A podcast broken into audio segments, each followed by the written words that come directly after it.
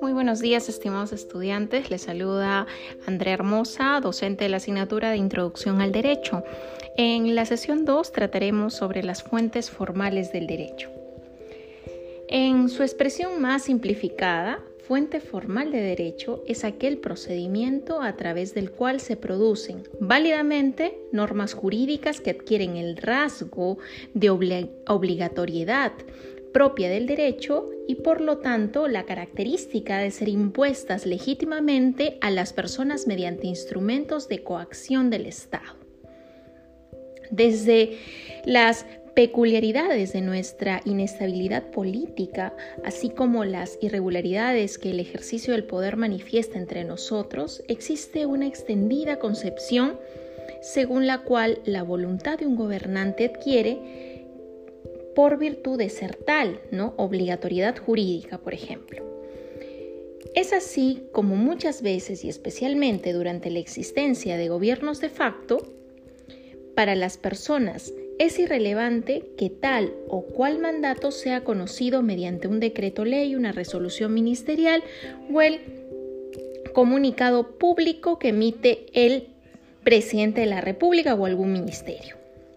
De esta manera, eh, se pueden confundir lo que son normas jurídicas con declaraciones de voluntad del gobernante y tienen explicaciones sociológicas, políticas e históricas que nos relevamos de comentar.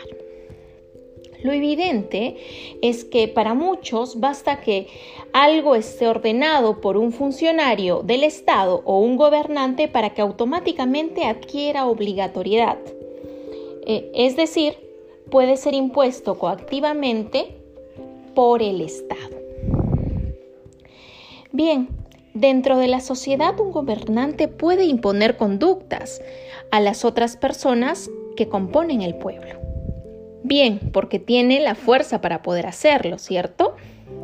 Bien, también porque utiliza los canales jurídicos establecidos y crea así normas de derecho que regulan las conductas.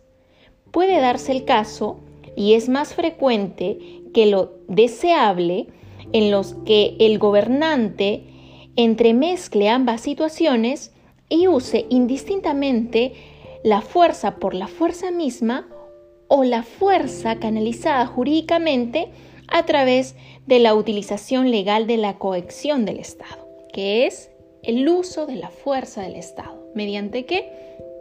Mediante imposición de sanciones. Cuando el gobernante ejerce la coacción, simplemente es porque tiene la fuerza para poder hacerlo. Estamos frente al uso elemental del poder, es decir, del simple poderío material. En el segundo caso, cuando lo, eh, la ejerce respaldado por las normas legales, estamos frente a un ejercicio de poder tutelado jurídicamente y limitado por las normas jurídicas preexistentes, que se orientan a crear condiciones mínimas de ejercicio regular del inmenso poder que da el Estado a quien detenta el gobierno. Bien, profundizaremos este tema de las fuentes del derecho en nuestra sesión número 2. Un abrazo para todos.